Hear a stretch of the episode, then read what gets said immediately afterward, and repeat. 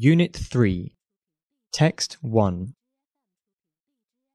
For centuries, the idea of a universal basic income, a regular sum paid to all citizens or residents whether or not they are in work, has lit up the eyes of political philosophers. But in the last couple of years, the basic income has suddenly forged a path from academic seminar room to on the ground trials. In the UK, it has been championed by the RSA think tank, and the city of Glasgow is now considering a pilot.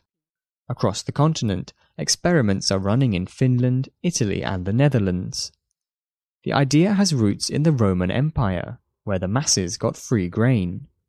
A basic income has been dusted off as an old answer for a brave new world, in which clever robots gradually replace a significant number of existing jobs, from customer service agents to taxi drivers.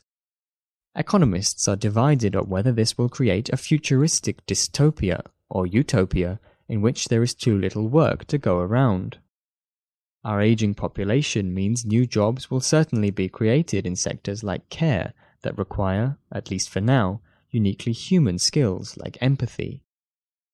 The steady advance of technology is likely to exert a downwards pressure on the wages of many. In a world where our welfare system has evolved from being based on the principle of unemployment insurance to providing a permanent top up to wages set so low they provide insufficient means by which to support a family, the basic income has an elegant simplicity. Why not pay everyone the equivalent of a basic safety net and abolish the clunky bureaucracy of the benefits system altogether? It could empower workers to get a better deal from employers, give them the flexibility to retrain, and eliminate the harmful poverty trap altogether. Or so the argument goes. Theory is easier than practice. Set the basic income too low, and far from empowering workers, it could act as a wage subsidy, allowing employers to hold salaries down, as many argue happened with tax credits. Too high, and while it might transform power relationships in the workplace, giving people the freedom to turn down low paid work, it might prove a disincentive to working altogether. And that's before we consider how it might be paid for. Even the RSA's moderate proposal for a basic income of £3,700 a year would cost upwards of £12 billion extra a year if it included a guarantee that families with young children would not lose out.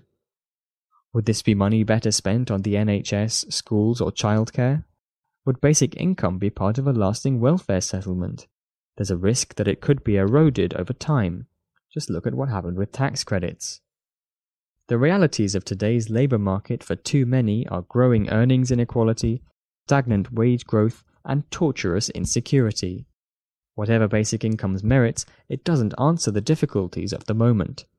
It is an interesting idea whose time has not yet come.